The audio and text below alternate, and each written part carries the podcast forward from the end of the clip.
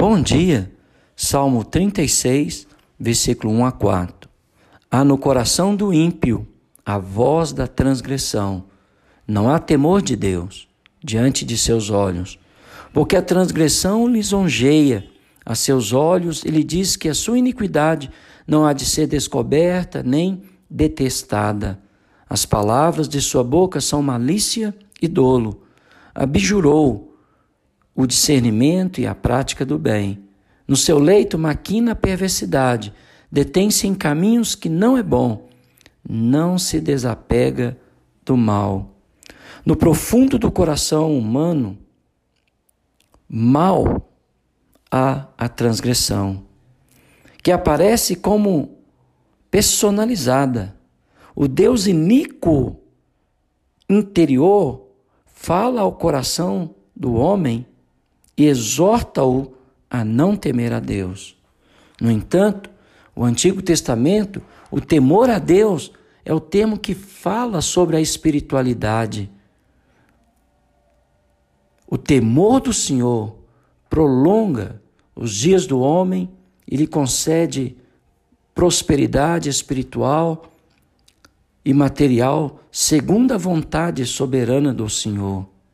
A lei que guiava o judeu, que fazia ele um povo distinto dos outros povos, que ao observar a lei dava aos hebreus uma longa vida, uma prosperidade espiritual e material, o, o ímpio é um transgressor da lei, porque não teme a Deus.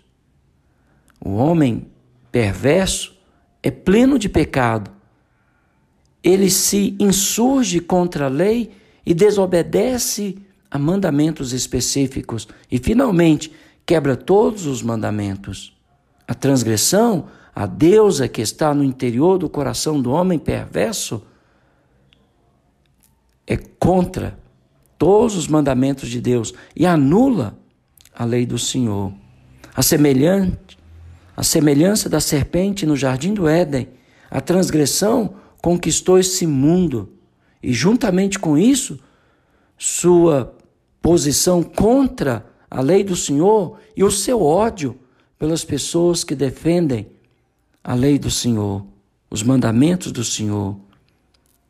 Eles se opõem contra tudo que se chama Deus e contra tudo que leva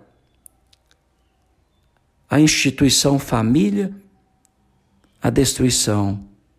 Para o homem bom e justo, o temor ao Senhor é o princípio da sabedoria. E assim ele procede, assim diz o Senhor. Mas o homem perverso diz ao contrário, assim diz a transgressão. A transgressão lisonjeia os seus olhos, a deusa do malfeitor, encoraja-o a pensar e a praticar todas as coisas perversas. Não tendo temor do Senhor, uma pessoa ímpia comete o mal continuamente.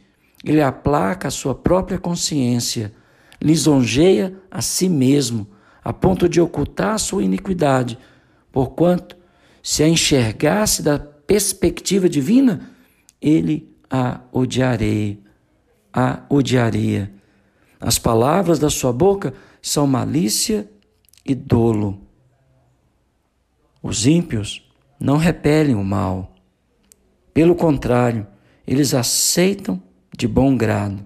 Ele chega a planejar à noite quando vai dormir. Ele cortou a conexão que porventura existia entre ele mesmo e qualquer bondade. Este homem é sábio na prática do mal, e no seu leito ele maquina a perversidade. Ele não teme a escuridão.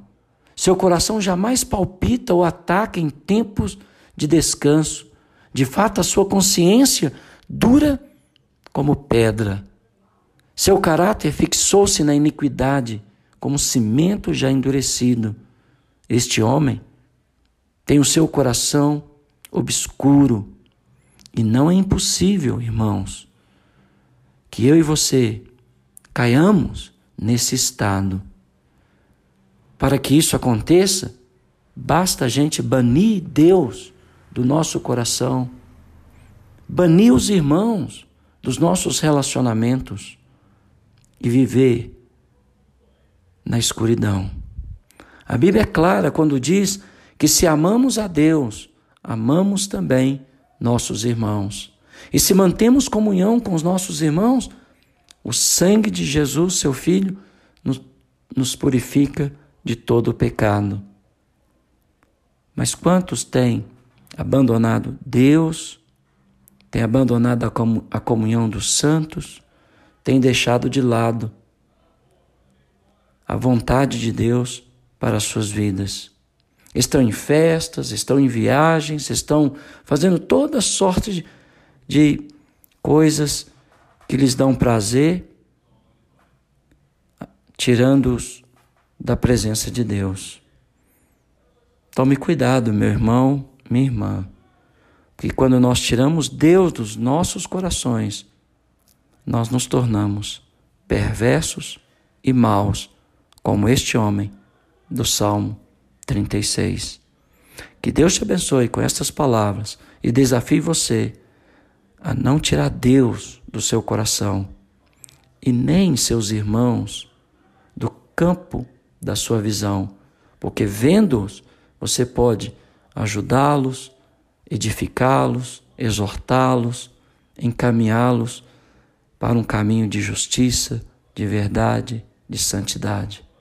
Que Deus abençoe seu coração, que haja paz, que haja amor, que haja perdão, que haja Deus.